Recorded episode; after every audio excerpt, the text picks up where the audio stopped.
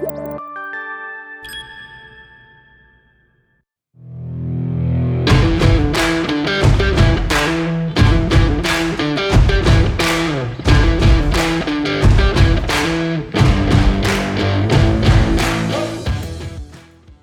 bem-vindo ao BioTalks, o seu podcast com informação atualizada e especializada em oncologia.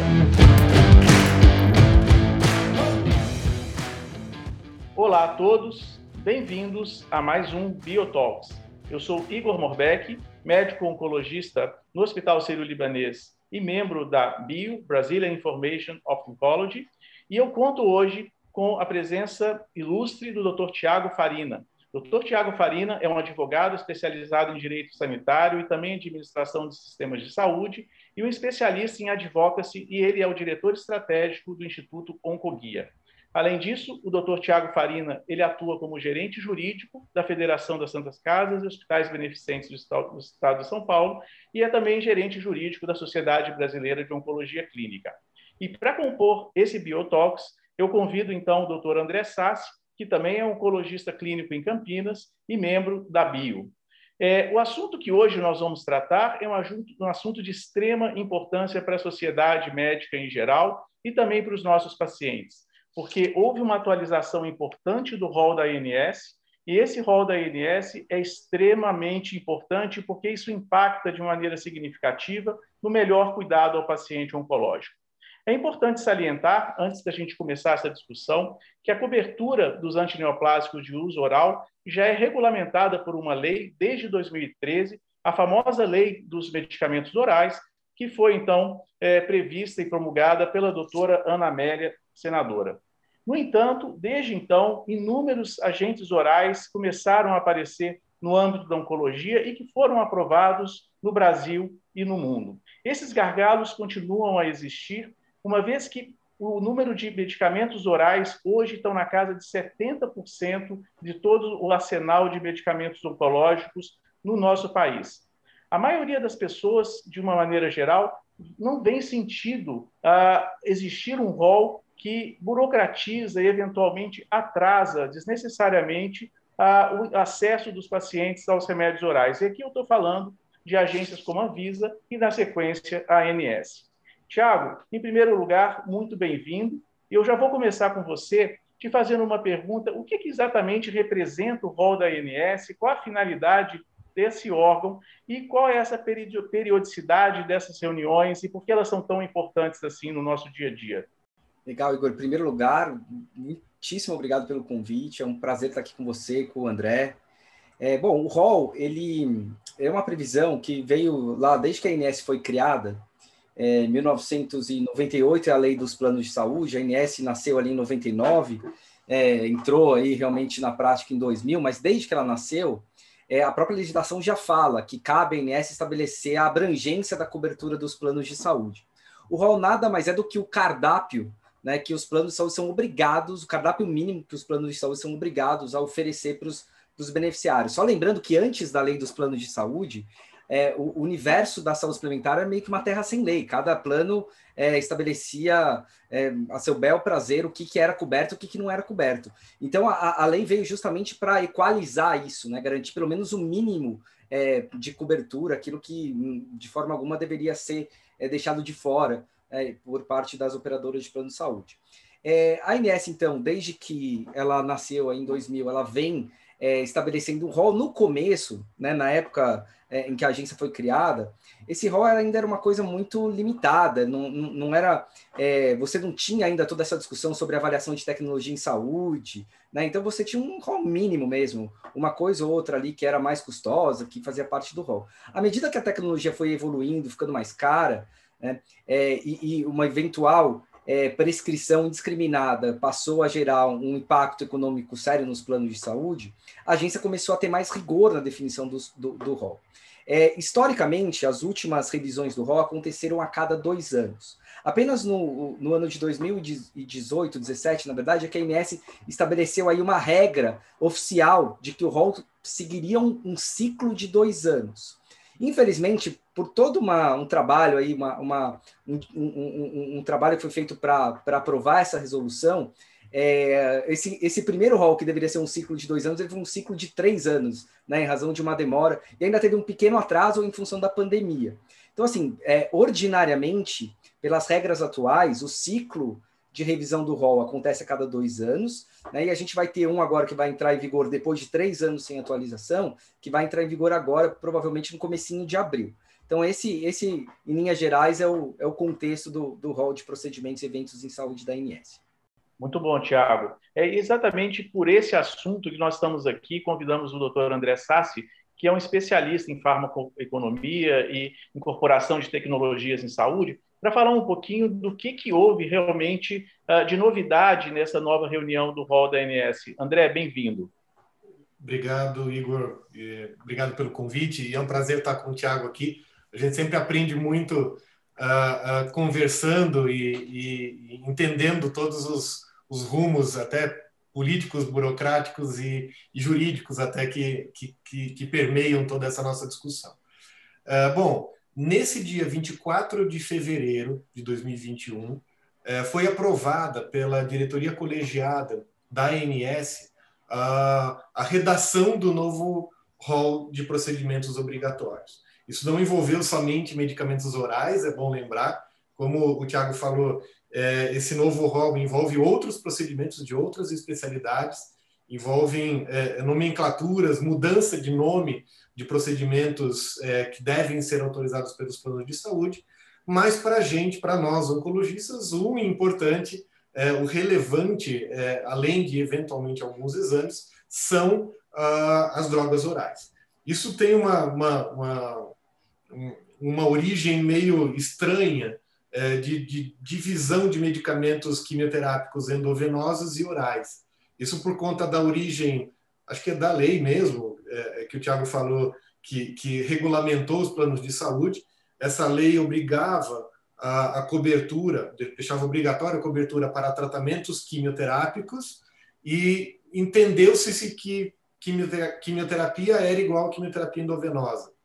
Depois da mudança da lei, houve a inclusão de obrigatoriedade de quimioterápicos orais ou terapia antineoplásicas orais, e aí é, é, entra essa discussão de diretriz de utilização, a, a necessidade de revisão a cada tempo de todos os medicamentos oncológicos orais que são vão ser disponibilizados ou vão ter cobertura obrigatória. Como você falou, Igor, no começo da sua fala, para a gente, eu também acho que é, não faz sentido a gente ter uma agência é, é, para registro do produto no Brasil, que avalia eficácia e segurança, e depois uma outra agência que avalia se vale a pena incorporar ou não, somente por ser oral. Se a gente tivesse uma, uma, uma, uma outra forma de avaliação de tecnologias que incluísse todos os medicamentos orais, talvez fizesse sentido, mas seria um grande risco da gente ter que esperar ciclos de dois anos para avaliação de absolutamente todos os medicamentos oncológicos. Então, isso é uma discussão que a gente pode ter depois. Mas nesse dia 24, a gente teve uma então, aprovação da redação dessa, desse novo texto, desse novo rol, é, e nesse, nesse novo rol houve a inclusão de 20 novas drogas oncológicas orais, é, sendo elas é, 13 para medicamentos para tumores sólidos, é, e mais sete para oncohematologia. Teve um envolvimento muito intenso das sociedades é, de especialidades, em especial a Sociedade Brasileira de Oncologia Clínica, que incluiu os, os, os membros sócios para a discussão. É, eu participei também com uma, uma, uma, parte de avaliação econômica e para suporte à, à decisão, Uh, mas de uma maneira geral foi uma participação médica, não foi não foi tanto uma participação é, é, é, é, institucional ou política, foi uma questão técnica é, direta de médicos para médicos. Então, eu vou falar rapidamente alguns, algumas, algumas das doenças que foram mais impactadas em tumores sólidos. eu acho que, para mim, principalmente, o que, o que ficava de grande demanda reprimida por muito tempo foi para câncer de mama, foram os inibidores de ciclinas, então palbociclib, ribociclib e abemaciclib. Até demorou-se e houve uma discussão muito intensa, porque No início, é, cogitou-se a inclusão apenas de ribociclib por questões técnicas e de desfechos dos estudos clínicos, mas afinal, a redação final incluiu os três disponíveis e registrados no Brasil hoje, é, combinado à, terapia hormonal. Mas também para câncer de pulmão, a lectinib, osimertinib, nindetanib foram incorporados. Para câncer de próstata, a palutamida e enzalutamida. Enzalutamida já estava no rol para doença metastática, mas para doença não metastática, é, é, resistente à castração, essa foi uma inclusão nova. É, o cabozantinib para câncer de rim foi uma incorporação também importante para a segunda linha. O regorafenib e lenvatinib para câncer de fígado, para hepatocarcinoma. Uh, o dabrafenib em combinação com trametinib e cobimetinib para melanoma foi uma incorporação também muito importante. E aí as outras incorporações foram para oncohematologia, a gente não, não vai entrar muito aqui no, nesse Biotox para falar sobre isso. Mas eu acho que entre várias várias indicações, para mim o mais importante foi o câncer de mama e também o osimertinib em câncer de pulmão, mas a gente vai poder é, é, é, entrar um pouquinho mais no mérito mais para frente. Até que depois eu queria a sua opinião também, Igor. É, eu acho que foi perfeita a sua fala, André. É, não obstante o fato de todos esses problemas que a gente citou em relação a, ao rol, uh, eu acho que houve um avanço, sim. Eu considero essa, essa nova análise bastante positiva, na minha opinião. Ela deixou de fora uh, alguns medicamentos ainda importantes. Eu cito aqui o olaparib, por exemplo, que é uma droga importante com câncer de ovário com mutação. É, da mesma forma, o câncer de mama e o de próstata, que albergam esse tipo de mutação do DNA, é, é uma droga que a gente sabe hoje que ela tem feito a diferença nesse cenário. O axitinib também é uma droga que a gente já utiliza em câncer renal há algum tempo e também ficou de fora. São alguns dos exemplos, só para citar. Mas eu acho que, como ponto positivo, colocar, por exemplo, em câncer de mama, que eu concordo com você, que talvez tenha sido um dos principais avanços, três diferentes drogas da mesma classe, isso para estimular até a concorrência, isso é algo até interessante nesse cenário. Tiago, é, essa, esse rol de agora, ele foi diferente tecnicamente do, dos anteriores que você tem acompanhado? Você acha que ele foi mais criterioso, mais técnico? O que, que você vê de pontos aí positivos em relação a essa última reunião? É, Igor, eu, eu acho que eu vou falar mais sobre o ponto de vista regulatório. Né? Eu acho que ele, ele foi um processo um pouco mais previsível. É, ele teve todo um cronograma né, das fases em que esse processo seguiria. Todo mundo já sabia desde o início qual, quais seriam as etapas que esse processo seguiria. Claro que houve uma, uma certa mudança na, na, nas datas em função da pandemia, mas de, de modo geral ele foi bastante previsível nesse aspecto. Outro ponto positivo é a transparência do processo da Inés. Todos os documentos, né, os dossiês, é, as apresentações, as reuniões, tudo foi apresentado no site da, da INS, gravado, transmitido ao vivo, está à disposição até agora, se você quiser assistir. Então, assim, tudo é, foi bastante transparente. Eu acho que esse é um ponto é, bastante positivo. Hoje a gente até tem também a transparência das reuniões da Conitec, mas a Inés foi a, a pioneira nisso. Né? Ela, ela, ela realmente mostrou que as discussões poderiam é, ser realmente transparentes, transmitidas, todo, todos poderiam acessá-las é, e que isso só, só, só, tornaria o processo ainda mais confiável, daria ainda mais credibilidade ao processo. É, eu acho que esse, é, esse, esse é um ponto que vale realmente a gente, a gente destacar. Em relação às reuniões, né, as discussões técnicas, é, eu acho que, e aí eu acho que vale o André complementar, principalmente na parte, é, na, na, na, comparação científica da, das discussões, é, eu acho que você teve uma, um pouco de dificuldade nas discussões pelo fato de você não ter critérios muito bem definidos. Né? Tanto critérios de, de é, efetividade, enfim, mas sobretudo de, do impacto econômico. Né? Você não sabia exatamente que cálculo fazer, é, o que, o qual, quais algoritmos, entre aspas, você deveria levar em consideração para poder é, raciocinar a respeito da pertinência ou não de uma droga ser incorporada. Eu acho que isso fragilizou ainda um pouco o processo. Esse é um ponto que, que me parece fundamental ser ainda aprimorado é, nas, nas, discussões. É, durante o processo, a gente ouviu que, que, olha, na hora que a gente apresentar os relatórios, isso vai ficar mais claro, mas sinceramente, claro que me falta talvez um, uma, uma, avaliação científica mais profunda para analisar, mas em linhas gerais, assim, né, conheço um pouco, até por estar tanto na área, assim, ainda me pareceu frágil, me pareceu que, é, por, por, exemplo, eu ia até te fazer essa pergunta, né, você mencionou do, do, de alguns medicamentos que ficaram de fora. Quando a gente olha globalmente, a gente fica muito feliz que o rol, é, ele teve aí realmente um avanço, mas se você fosse fazer uma análise item por item, talvez, se, não for, se a gente não tivesse um, um, uma cesta para comemorar, talvez a gente fosse ficar muito decepcionado com as não inclusões. Né? Então eu, eu acho que vale esta reflexão. Os que não foram incorporados, eles não foram porque realmente seguiram critérios completamente diferentes daqueles que foram incorporados, não deveriam ser incorporados mesmo, ou não, a gente não tem muito esse padrão. Né? Eu acho que vale bastante essa reflexão. É, sem dúvida. É, eu acho que isso é um ponto importantíssimo, e a, e a pergunta que vai para o André agora, Tiago, é exatamente desse aspecto, né? Porque, André, eu sempre tive uma dúvida se as análises de custo-efetividade elas são levadas em conta na análise final por esses técnicos. É, eu já tive a oportunidade de participar no passado, não participei dessa reunião, mas nas anteriores sim, é, como, como um speaker dentro de algumas áreas, é, e a gente percebia que, tecnicamente, há uma heterogeneidade muito grande das pessoas que são essas, essas pessoas que avaliam exatamente e dão um resultado final. Né? E até que, até que ponto realmente análises profundas, sejam elas estatísticas e de custo-efetividade, estão levadas em consideração na análise final por esses técnicos? Bom, Igor, é, hoje, a, um dossiê para solicitação de incorporação de qualquer tecnologia da ANS obrigatoriamente precisa é, ter uma avaliação crítica da literatura, então, como se fosse uma, uma revisão sistemática breve sobre a, efic a eficácia e efetividade daquela tecnologia naquela doença. Além disso, um estudo de custo-efetividade e um estudo de impacto orçamentário. Então, esses são os três itens obrigatórios que precisam constar na submissão.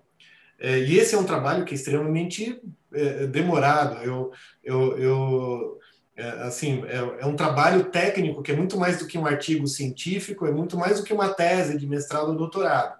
É uma avaliação tecnológica completa. E, e é, às vezes é demorado, às vezes é moroso, às vezes é muito burocrático fazer todo esse trabalho. Mas às vezes a gente entende que é importante. Só que, como o Tiago já falou, o grande, grande complicador dessa avaliação é a falta de, de, de, critérios, a falta de objetivos a serem cumpridos. Então, se a gente souber, se a gente soubesse, por exemplo, que uh, existe um limiar de custo-efetividade, ou existe um, uma, um impacto orçamentário máximo que vai poder ser absorvido pelo sistema, é, na submissão talvez fosse mais lógico a gente até selecionar melhor o que vai ser submetido ou que de cara a gente olha como sociedade, como médicos e fala assim, ok, esse, esse custo não vai poder ser absorvido pelo sistema, ou esse benefício a esse custo tão alto não vai valer a pena. Como não existe esse limiar, é, a gente faz a, a, os cálculos, a gente faz o, o, o cálculo do, da custo-efetividade, da razão de custo-efetividade incremental, vários pontos técnicos específicos e apresenta para discussão técnica. Uma coisa que eu notei, que eu acho que já melhorou bastante, é o corpo técnico da ANS. Então, quando a gente avalia a resposta e a avaliação interna da ANS sobre os, os, os dossiês, sobre os relatórios apresentados pelo, por quem fez a submissão, uh, eu acho que isso já melhorou bastante, apesar de ainda estar tá heterogêneo. Então, existem algumas algum, algumas contra-argumentações bastante interessantes e inteligentes e algumas superficiais, mas em relação a outros processos já melhorou bastante. O que às vezes atrapalha é, é às vezes a participação de pessoas e de entidades que têm pouco a complementar do ponto de vista técnico. Então, é, é, isso eu falo assim sem censura, mas em, em algumas reuniões a gente vê o discurso de pessoas que sinceramente não eram para estar lá, pelo nível de discussão, pela, pelo discurso raso que tinham. Então, é, o, o, o, raso seria assim: eu, eu acho que esse benefício é muito pequeno e eu acho que esse medicamento é muito caro. Bom, como eu acho, né? A gente está demonstrando um benefício específico e está demonstrando um impacto econômico significativo. Então, não pode ficar no eu acho do, da, da, da, da Federação das Unimedes, ou, só para um exemplo, ou eu acho numa, numa federação da, da, das Santas Casas, ou algum representante das Santas Casas. Não pode. Isso precisa ter, de alguma forma, uma, uma, um, um limiar mesmo, um limite para definir se isso vale a pena ser utilizado como argumento contrário ou a favor de uma incorporação. Porque sempre que, sempre que a, gente, a gente esbarra no eu acho, é, é, toda essa transparência que, que foi salientada é, já aqui, ela, ela acaba se escondendo, né? Por que, que a pessoa acha aquilo? Por mais que esteja gravado, é, o, o, a subjetividade é, permite interpretações é, até maldosas. Então, assim, não pode. Isso tem que ser ainda mais técnico. Então, algumas ausências de, de incorporação nesse rol é, se deram porque considerou-se subjetivamente, ou com os dados objetivos da avaliação, da revisão sistemática, da avaliação econômica, mas num, num, num, numa ausência de limites ou pré-definidos, achou-se que os benefícios eram pequenos e que os custos eram muito altos. Então, assim, já resumindo e já respondendo a sua pergunta diretamente, sim, essas análises de custo-efetividade são levadas em conta. Por outro lado, a gente não sabe é, é, o, a, até que ponto, numericamente, isso impacta mais ou menos numa decisão é, final de cada um dos técnicos. Só com, complementando aqui, é, que esse isso que o André falou causa um desconforto em todo mundo. Causa um desconforto na INS, causa um desconforto é, nas sociedades médicas, causa um desconforto nas operadoras de plano de saúde, porque ninguém realmente sabe é, o que seria coerente e o que não seria coerente. Você, cada um tem que vender a sua é, ideia do que seria coerente. Se todo mundo parte de um, de um padrão ou, ou de um objetivo, como o André falou, que você pre precisa atingir, todo mundo consegue, de repente, falar a mesma língua. Eu, eu acho que um exemplo clássico, né? Se a gente for falar impacto econômico, a gente sabe que a saúde suplementar ela não é um, um, um saco sem fundo de dinheiro, né? É, é, o que acontece é que se você tem um aumento muito grande na sinistralidade, isso vai impactar na mensalidade do beneficiário do plano de saúde. E, consequentemente, pode ser que muita gente deixe de ter plano de saúde se você tiver uma mensalidade muito alta. Então, assim, uma forma, de, de repente, é, é, é, muito simplório que eu vou falar, mas uma forma de entender como que um critério básico poderia ser levado em consideração, imagine o seguinte, imagine que a ANS definisse que é, você só poderia aumentar dos planos de saúde 10%. Vamos imaginar que esses 10% signifiquem um impacto de 10, sei lá, de um bilhão de reais. Um bilhão de reais. É, Aí você, na hora que for analisar as tecnologias, vamos imaginar que para todas as tecnologias que estão sendo analisadas, se você decidisse incorporar todas, o impacto seria de 2 bilhões de reais. Só que você não pode incorporar 2 bilhões de reais. Você só pode incorporar 1 bilhão de reais. Senão, você vai aumentar para 20% é, a mensalidade das, do, dos beneficiários, e isso eventualmente vai tirar um monte de beneficiário da, né, da, da assistência suplementar. Então, se ficou definido que são 10%, seria um bilhão de reais. Você vai ter que fazer uma análise de priorização com base em todas aquelas tecnologias. Né? Você vai pegar de todas aquelas que estão sendo analisadas, quais que vão trazer maior impacto para caber no um bilhão de reais e deixar as outras fora. Isso ficaria um pouco mais é, lastreado, eu diria. Né? É, é simplório o que eu falei, mas assim é só uma forma da gente começar a pensar em, um, em uma espécie de limite, uma espécie de, né, de máximo, de teto que a gente tem para poder trabalhar. Não é, não é simplório, não, viu, Tiago? Acho que isso isso, na verdade, foi a origem do NICE da, da, na, no Reino Unido, foi, foi isso. Foi, na verdade, eles tinham um, um, um, a, a, definição que tinham um orçamento para gastar em saúde e que eles tinham que priorizar esses gastos. E o conceito do, do, do, do que eu falei de razão de custo-efetividade incremental, dos estudos econômicos, é para justamente ajudar nessa priorização. Então, se utiliza geralmente é, uma combinação do impacto orçamentário mas naquilo que mais, na, naquele investimento em saúde que mais vai comprar a saúde da população como um todo. E aí você utiliza do, do, que, é, do que é mais custo efetivo do que menos, até o que é menos custo efetivo, até chegar no, no impacto orçamentário total, que você definiu como seu limite. Como hoje a gente não tem nenhuma definição, nem de qualquer o, o impacto orçamentário máximo permitido. A gente não tem essa priorização é, é, é, de alguma forma. Então, é, realmente, isso acaba caindo na subjetividade.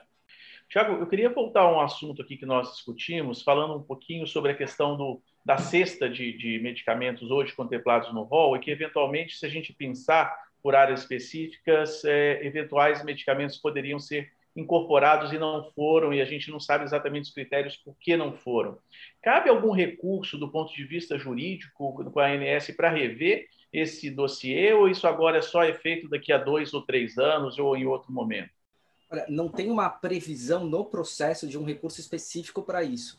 Mas para todo ato administrativo, existe uma norma geral né, do, do, do direito administrativo que para todo processo administrativo, isso é um processo administrativo, existe a possibilidade de recurso. Então, é, é o que a gente chama de recurso inominado, ele não tem um nome específico mas você pode eventualmente recorrer. É claro que para situações como. É, é muito é, é, tradicional que você entre com recurso quando você identifica algum, algum vício, algum equívoco formal, né, alguma coisa do gênero.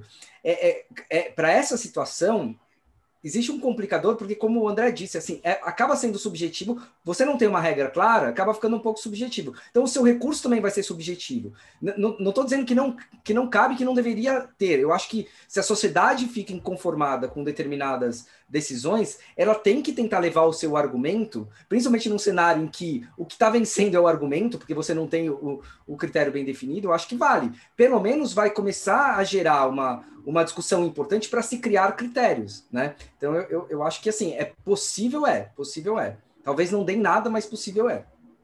Perfeito. E falando até de futuro mesmo, futuro do rol da ANS, a gente sabe de um projeto de lei do senador Regufe, que é aqui do Distrito Federal, que eventualmente prevê uma cobertura bem ampla dos medicamentos antineoplásicos e talvez até pregando uma certa extinção desse rol.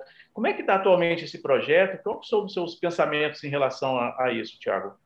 Olha, esse projeto ele, ele, ele passou, ele teve um destaque no ano passado, né, por uma narrativa de que você poderia utilizar as drogas orais sem sair de casa, etc. e tal. E no meio da pandemia, principalmente naquele momento que a gente estava no auge do, do, da, da, do discurso do distanciamento social, ele acabou ganhando bastante repercussão no Senado e foi aprovado é, num, num, cenário em que só projetos relacionados à Covid estavam sendo aprovados, estavam sendo votados pelo Congresso Nacional.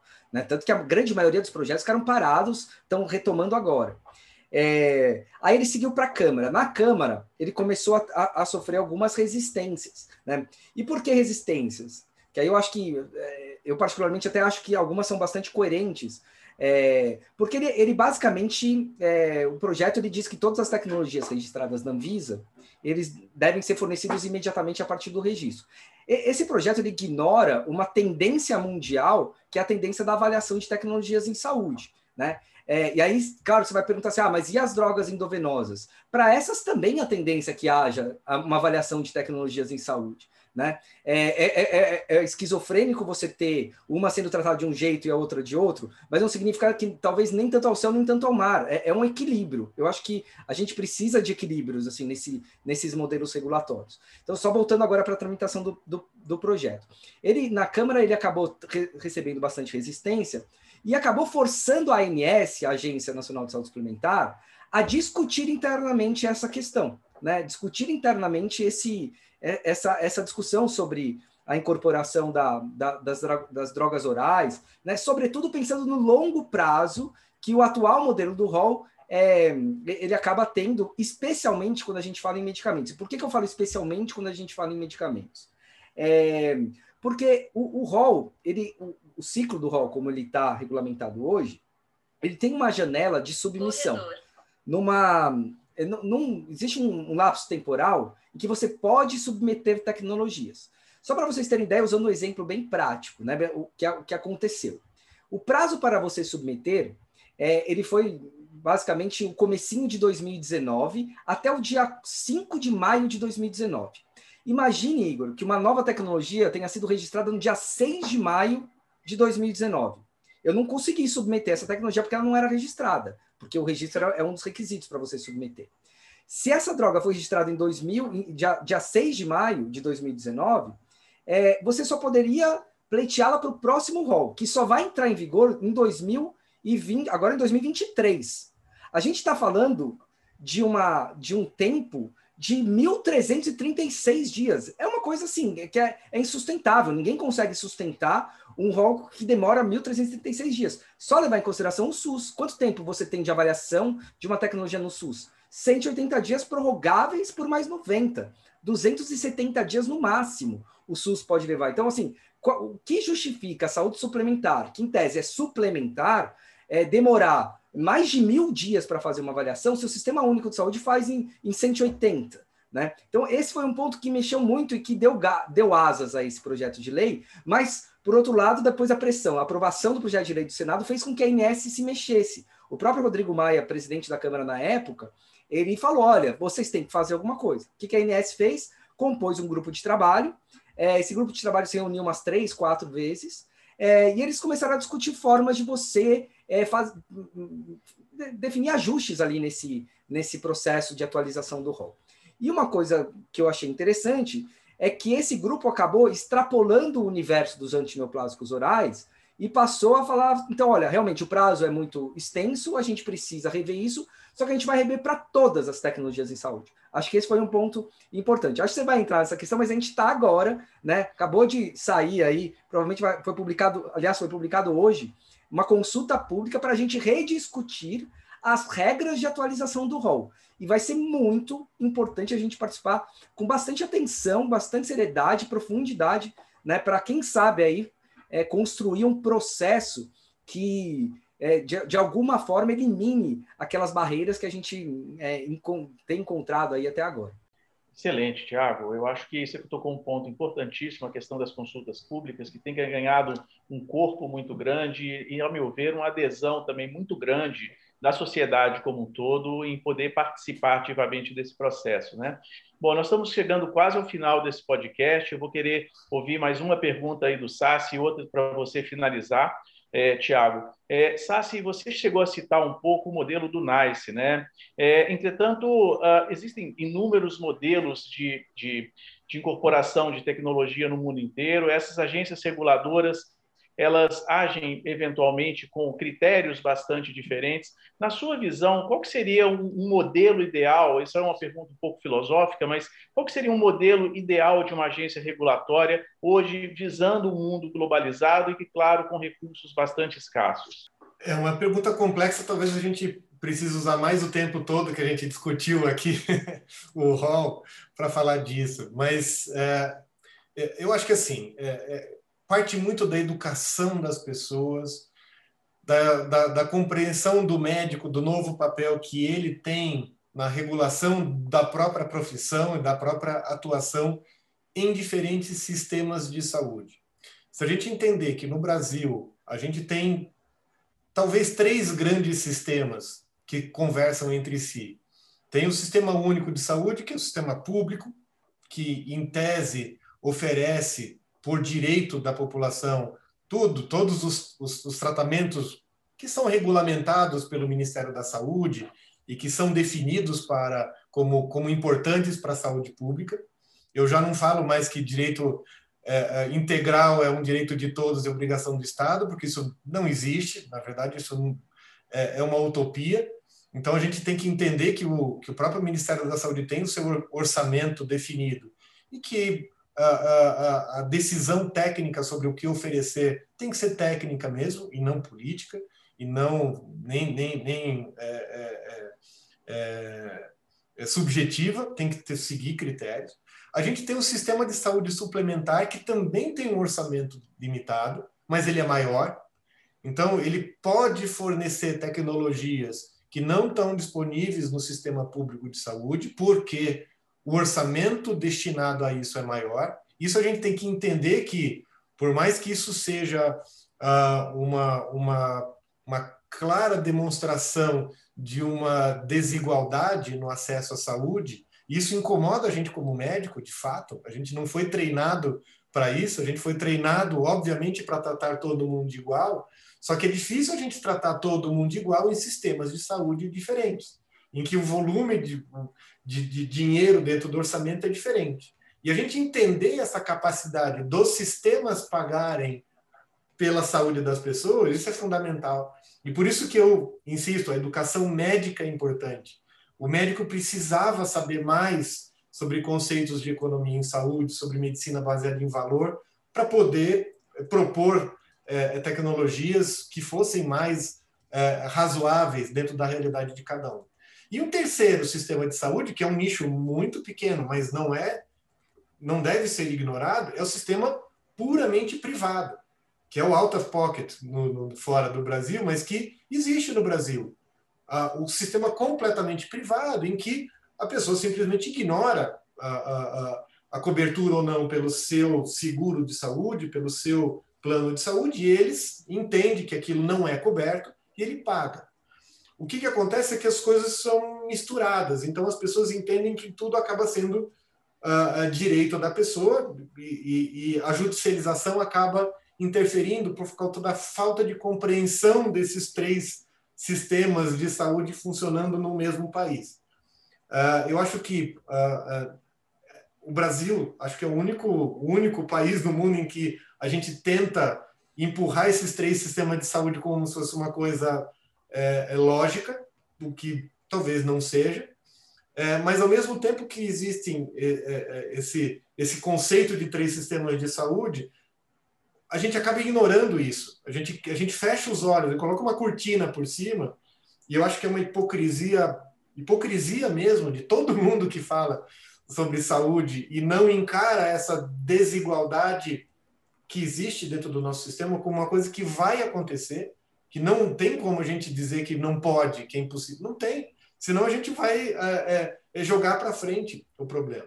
Então, é, tentando fazer o comentário final de sistema de saúde ou de, de, de ferramentas para avaliação crítica e incorporação racional de medicamentos. Talvez a gente tenha que ter uma jabuticaba aqui, porque o nosso sistema de saúde é uma jabuticaba. É uma coisa puramente brasileira. A gente não tem essas realidades fora. Mas a gente pode utilizar ferramentas que são utilizadas em outros países adaptadas à nossa realidade. Então, uma coisa que a gente já falou aqui são é, utilização de critérios claros e racionais e transparentes para incorporação ou não de tecnologias. Porque fica mais claro até para, até o sistema judiciário, até para o juiz definir se aquilo vai ser, por que, que aquilo não foi incorporado, por que, que o plano de saúde negou, rejeitou aquele porque ele acha que não é adequado? Não, porque existe um critério técnico definido por lei, por alguma legislação específica que impede a, a, ou que fala que aquilo não é adequado dentro daquele sistema. Na saúde pública, a mesma coisa. Se não, visando a sustentabilidade do sistema como um todo, é, a gente precisa ter avaliação. E eu também concordo com o Tiago, a gente tem que ter uma, também tem que ter uma avaliação de tecnologias em saúde, para quimioterápicos EV. Porque também não é só porque é EV que é tudo permitido. Para mim, não faz sentido a avaliação de impacto orçamentário somente para o oral. Porque hoje, com os imunoterápicos endovenosos, o impacto orçamentário da oncologia foi lá para cima. E, e, e, mas, por outro lado, eu também morro de medo como oncologista e que atendo meus pacientes, e de, de repente falarem isso e a, e a, e a avaliação de tecnologias para quimioterápicos ou antineoplásicos endovenosos passe pela mesma burocracia que é oral. Aí é o fim do mundo. Aí não, aí não, não, não, não faz nenhum tipo de sentido. E por isso a participação dos oncologistas, dos especialistas, de todos os médicos que precisam ter noções técnicas disso, a participação deles nas consultas públicas é fundamental. Entender o que é uma consulta pública, entender como contribuir de maneira adequada e que vai ter repercussão, vai ser lido, vai ser ouvido, isso é fundamental para todo médico. Tiago, é, depois dessa reflexão toda do André, a minha pergunta final para você vai muito nessa linha. Nós discutimos aqui, basicamente, a saúde suplementar, e isso está relacionado a uma população de 20% do país, se muito. Né?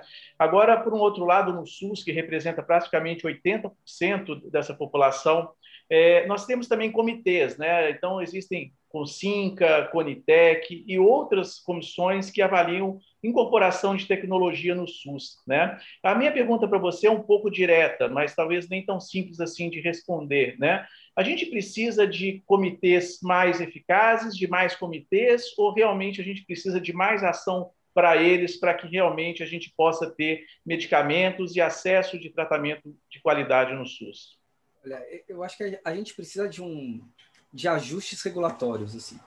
É, agora, tá, recentemente saiu até um, um, artigo de um estudo que foi feito pelo Instituto de Avaliação de Tecnologias em Saúde, é, que foi na época em que o Denizar era secretário de Ciência e Tecnologia, ele que, que encomendou esse estudo pela Organização Pan-Americana da Saúde, é, que basicamente eles trazem uma proposta de criação de uma agência é, nacional de avaliação de tecnologias em saúde, que faria um que, que, assim teria todo um redesenho arquitetônico assim né? Teria um, um, um, redesenho institucional de regras de composição. Teria isso que está falando conselho gestor é, comitê técnico teria uma série de, de mudanças estruturais.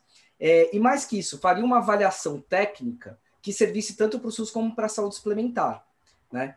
É, esse é um, um aspecto que eu, eu, sei que tem, tem gente que tem muito receio também da, de uma de uma agência, de você juntar agora público com saúde suplementar. Eu particularmente acho assim que não é um, um modelo, ele é inteligente, porque você está é, um único trabalho servindo para todos, você está otimizando recursos. Acho que o problema não é isso, o problema é você ter regras muito bem definidas, né, muito transparentes, muito claras. A partir daí, é, você consegue fazer um, um, um bom trabalho.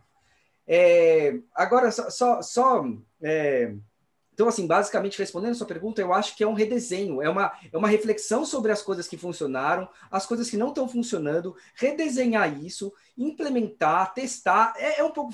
Brincam, falam que tentativa e erro, é feio falar, mas política pública é tentativa e erro. Né? Você, o problema não é errar, porque errar vai, você vai errar sempre. Numa, nenhuma política pública vai nascer perfeita, você não consegue prever todos os efeitos colaterais de uma política pública. A, a pandemia, a gente aprendeu com isso demais, assim, ficou muito claro. Né, que você. O, o, erro não é. O problema não é errar. O problema é você ver que o erro está ali e não fazer ajustes rápidos. Que é, o que, que é o que eu tenho falado assim da INS há bastante tempo. A INS sabe que esse problema existe e demorou. Né? Felizmente agora ela, ela vai. É, fazer algum ajuste nessa, nessa, nessa política regulatória, né? mas a própria fala do presidente da INS na, na, na reunião que o, que o André mencionou é, foi nessa linha, olha, a gente precisa fazer ajustes aqui, se a gente identificou que tem um erro, tem que fazer ajustes, né? É, três anos, né? Foi bastante tempo, mas infelizmente é, conseguiram, é, enfim, assimilar a importância dessa, desse, desse ajuste. Agora, só um detalhe, Igor, que eu acho importante, só para a gente já fazer um gancho, né? É, é muito. Não, não vai ser tão fácil se criar uma agência desse porte, por, principalmente no momento com ajuste fiscal que nem a gente está agora, porque você vai ter que criar uma nova estrutura de governo, é, mais gasto. Não, não sei se está no momento. Deve, eu, eu investiria, assim, eu gostaria realmente de insistir para sensibilizar os tomadores de decisão para que fizessem isso já, assim. Mas eu não sei se isso se esse é o melhor momento político para essa ideia vingar. Né? É, enquanto isso não vinga, eu acho que assim, é possível você já ir tentando trabalhar, fazer os ajustes regulatórios para tentar se aproximar ao, ao, à proposta de uma agência. O que eu quero dizer com isso? Eventualmente, a própria ANS, nesse, nesse novo modelo que ela vai fazer, ela já pode tentar fazer o mais parecido possível com a Conitec. Por exemplo, ela está querendo publicar o rol semestralmente já está mais próximo da Conitec. Conitec são 180 dias, como eu falei. Agora, tem que tomar cuidado porque, assim, a publicação do rol vai ser semestral, mas a análise, pelo que eles estão prevendo, vai demorar 18 meses. Já não é tão interessante assim. Se o SUS consegue fazer em 180 dias, por que, que a saúde suplementar vai demorar 18 meses para fazer? Né? 400 dias, enfim, sei lá, 500 dias para para fazer essa análise. Eu até fiquei pensando, eu fui olhar quanto tempo demora da submissão até a consulta pública da ANS, e é muito variado, mas tem casos ali que a tecnologia foi submetida em janeiro deste ano e tá, foi em consulta pública agora em março, né? Tá em consulta pública. Foram dois meses de análise. Eu acho que talvez isso fuja um pouco da regra e tal, mas assim, eles fizeram uma análise preliminar, que é a análise preliminar que a, que a, que a, ANS aí parece que vai demorar em torno de 180 dias para fazer, eles fizeram em 60 dias. É, é, aí eu fiquei pensando, se a Conitec pegar o dossiê encaminhar para a Conitec, ela encaminhar para a Conitec para ter uma. Ela em menos tempo vai ter a resposta. Assim. É um negócio meio maluco, assim, mas é verdade. Se ela pegar o dossiê, encaminhar, ela submeter para a Conitec, a Conitec vai entregar um relatório pronto. Claro que vai precisar de ajustes, né? A parte econômica para a saúde suplementar, mas ela conseguiria ter aquela resposta num prazo menor, que é o que ela está dando. Né? Então, assim, acho que essas, essas coisas. É, é o momento da consulta pública, eu não estou aqui para criticar, acho que a ideia, a iniciativa foi muito positiva, isso tem, tem que ser elogiado. Né? E a consulta pública é o momento que a gente tem para tentar mostrar caminhos, para tentar mostrar que há, há, pequenos ajustes na proposta inicial da INS que vão deixar o processo ainda melhor. Eu acredito que a INS, a hora que, que se deparar com propostas melhores que aquela, ela vai gostar. Isso é positivo para ela, né? para o processo, para o crescimento da, daquele modelo regulatório. Muito bom. Eu, e lembrando que, somado a tudo isso que você falou, ainda precisa de ter um interesse político muito grande para que tudo isso seja efetivado. Né? Sem dúvida. Bom, meus amigos, nós chegamos aqui ao final desse podcast. Esse é um assunto interessantíssimo. Eu acho que a gente ficaria mais duas horas falando e debatendo aqui, porque vocês dois são especialistas e extremamente didáticos no assunto e eu tenho certeza que um assunto como esse vai reverberar aí em outras instâncias, que é extremamente importante como sociedade a gente fazer é, é, essas informações veicularem de uma maneira geral. Eu queria agradecer muitíssimo o tempo de vocês e contar aí para uma próxima oportunidade. Um abraço. Valeu, super prazer. Prazerzaço estar com vocês aqui. Foi ótimo. Um abraço, Igor e Thiago.